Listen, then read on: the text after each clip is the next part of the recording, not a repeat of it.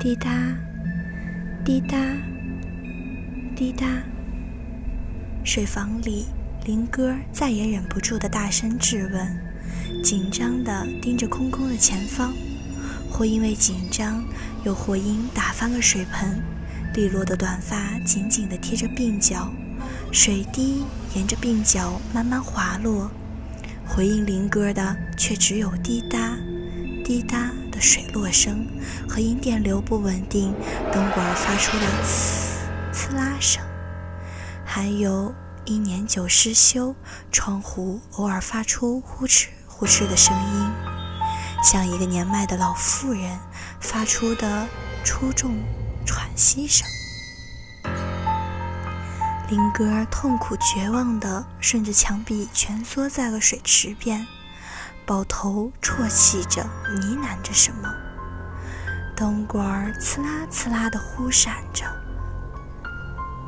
忽明忽暗中，似乎站着，又好似是窗外的一道光影映射的一个红裙长发的背影，落寞而诡异。林哥忽然站了起来，冲出水房，奔向了宿舍。木门重重甩上，一开一合的碰撞声，则同样空无一人的走廊上回荡着，像走动的脚步声。砰的一声，鲜血或者不知是汗水还是什么的，顺着额头滑落，而林哥也顺着梯子滑落。被血迹沾染的床沿上，一个红色麒麟玉佩赫然悬挂在那儿。血迹在红麒麟玉佩上蔓延，慢慢的，一只血红色的眼睛闪现，瞬间又暗淡无光，似乎从来没有被血迹侵染。闪动的灯光终究还是灭了。隐约中，红裙长发的女孩默默地站在了林哥的身边。你逃不开的，逃不开的，若隐若现的一句话后，女孩不见了。又是阳光明媚的一天，悠悠转醒的林哥却在看到窗外的阳光时，泪水夺眶而出。放过我吧，放过我吧，不要再折磨我了。我不相信，不相信。为什么？为什么？为什么？回家的喜悦充斥着沐浴在阳光下有些虚幻的校园，却一丁点儿都感染不到林哥。默默收拾东西的林哥抬头看到红麒麟玉佩时，他手一抬。在甩出去的瞬间，停了下来，粗暴地塞到了书包夹层里，背起了书包，拉着行李箱走出了宿舍楼。楼门口有很多翘首以盼的家长等着孩子们。从他们看到林哥的眼神里，没有等着他的，但是他却停住了脚步。人群中，红裙长发的女孩赫然在列。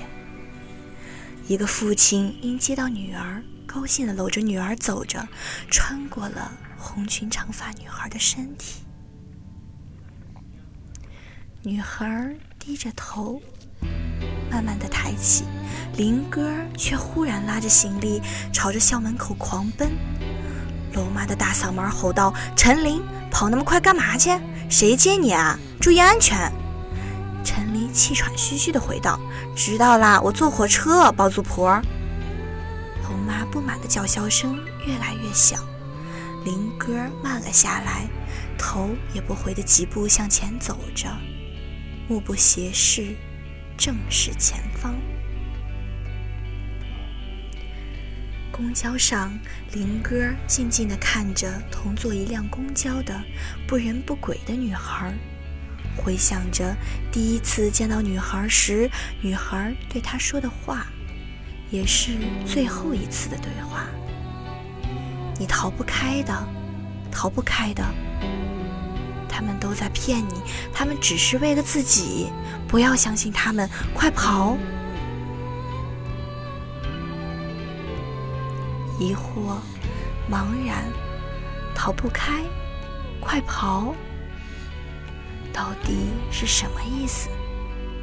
他们又是谁呢？